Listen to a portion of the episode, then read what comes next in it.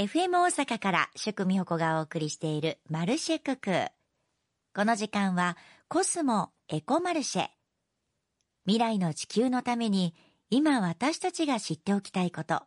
今すぐにできること、そして今やらなくてはいけないこと。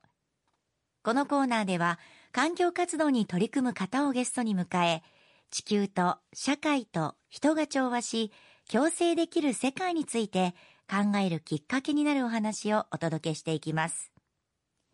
今日は大阪海桜についてのお話です。どんな取り組みをされているのでしょうか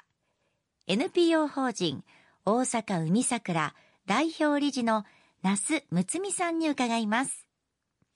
那須さん、この大阪海桜っていつ頃どのようにどういった目的でスタートしたんでしょうか？はい、えーと、私はあの海が好きなんですね。それで昔一人旅で世界を回ったりしてその時もいつも海が横にいてくれていろいろ励ましてくれたりしてました。で日本ではあの実はファンダンゴっていうライブハウスを私立ち上げました。で店長とブッキングやってたんですけれど、まあ、音楽が大好きということ。でそのファンダンゴをやめてから、えー、そうですね音楽コンサートが江ノ島で海と共にロックコンサートがあるっていうのでちょっと行ってみました。でそれを見た時にあの青い海と青い空そして夕日とともに富士山が見えていく。あもう音楽と一緒にゴミ拾いをして海をきれいできるんでどんだけ素晴らしいんだろうと思ってもう速攻にあ大阪でもこの大阪三桜をやりたい。やらせてくださいって言ってその主催者にお願いして大阪海桜が始まりました。で始めた場所が淀川なんですけれど淀川はやっぱりすごいあの大きな川でもう琵琶湖から大阪湾へつながってるんですけどゴミ拾い始めたらものすごいゴミの量で初期の頃はあの不法投棄の冷蔵庫とかタンスなどがとても多かった畳とかもね。で今は本当にめちゃくちゃ多いのがやっぱりプラスチック。看板とかもういろんなゴミですよね。今までちょうどバーベキューの残骸などいっぱいあります。残念ながらねもう全部絶壁であの大阪市の中には砂浜がありません。で絶壁なのでゴミが止まるとこがないんですよね。で海でゴミ拾いできないからやっぱ川の方の、えー、護岸に行っちゃってで川の護岸ってテトラポットでずっと溜まってるのでそこに全部あのゴミがくっついてしまってたりとか。であとその道潮の時にはゴミがザーッと上がってくるんですけどそのゴミが上陸して今度引き潮になるとまたそのゴミがすごいそこに溜まってる。その時をチャンスと思って拾ってるんですけど大阪湾の中はぐるぐる回ってるのでそのゴミもぐるぐる回ってるんですね。毎月毎月やるんですけどゴミの数は減らないんですよ。私たちもここで11年やってるんですけれど毎回45リットルの袋がまず40袋人数分以上集まります。その、えー、11年間の拾ったゴミがなんと200トン、えー、っと自由の女神2人分っていうふうに聞いてます。なので先月こんなにやったから来月は減ってるかなって言ったら全然それはなくって毎回同じ量がちゃんとあります。拾っても拾っても毎回それだけの量のゴミが出るんですね。あの自由の女神2人分っていうあの例えが非常にイメージしやすかったです。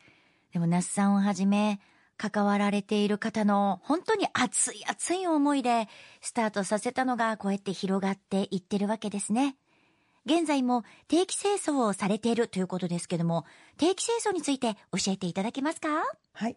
えー、大阪海桜は阪神電車電報駅から徒歩5分ぐらいのところの河川でゴミ拾いしています。えー、集合場所は阪神電車電報駅の駅降りた右側に公園があるんです。そこに10時に集合してそこでちょっと自己紹介注意事項などをして、えー、出発します。で出発して5分ほどで淀川の方に行くんですけどそこで初めて皆さんにトングとゴミ袋をお渡しいたします。でトングとゴミ袋を持って200メーターほどずっと川の、えー、河口の方ですね大阪湾に向かって岸にあるゴミを拾っていただく。そういう形になってます。服装なんですけど季節とともにやっぱり変わります。淀川はやっぱり大阪湾がすぐあるので風があったり日が照ってたりでいろいろなんですけどその日によって足元はあのこけないように、えー、しっかりスニーカーなど履いてほしいと思います。であとあんまり暑かったら脱ぎやすい格好でで寒かったらコート羽織れるようなそういう感じで来てください。えー、定期清掃はどなたでも来てもらって結構です。もちろんちっちゃな子供からあの年配の方まで手軽に来てください。で歩く距離がね結構200メートルぐらい歩きながら川を歩くんですけどすごく気持ちいいですしみんなも楽しかったって言ってあのいっぱいお話しして帰ってくださいますので。気軽にいらしてください。えっ、ー、とね、ちょうど9月10日にすごい素晴らしい、えー、ゴミ拾いのイベントがあります。もちろん私たち大阪海桜で陸のゴミを拾うのと、あとそこの、あの、淀川河川レンジャーさんが来てくださって、淀川についてのお話、そして淀川の生き物、淀川のゴミの話も一緒にしてくれます。で、それとすごいのがね、海未来さんって言って、あの、全国でまあ、今特に関西の海とか川とか例えば大阪城のお堀なんかのも海の水の中の操縦する人たちがいましてその方が電報の漁港について、えー、潜ってそれでそこにあるゴミを拾ってくれます。何が出てくるんだろうちょっとドキドキしてる感じですけれどその3つのグループでやりますので本当にぜひ気軽にお越しいただけたら嬉しいです。来月ですね9月10日皆さんもいかがでしょうか？あのー、やっぱりね自分たちが知ってる場所が綺麗になるって、それだけでも嬉しいし、ゴミを拾うことによっていろんなことをね、きっと感じると思うんです。ぜひ参加してみたいという方、小さなお子様から年配の方まで手軽にお越しくださいとおっしゃってましたので、大阪海桜のホームページをチェックしてみてくださいね。NPO 法人大阪海桜の那須さんには来週も引き続きお話をお伺いしていきます。コスモエコマルシェ。今日は NPO 法人大阪海桜の那須睦美さんにお話を伺いしました。大阪一ファンキーなゴミ拾い。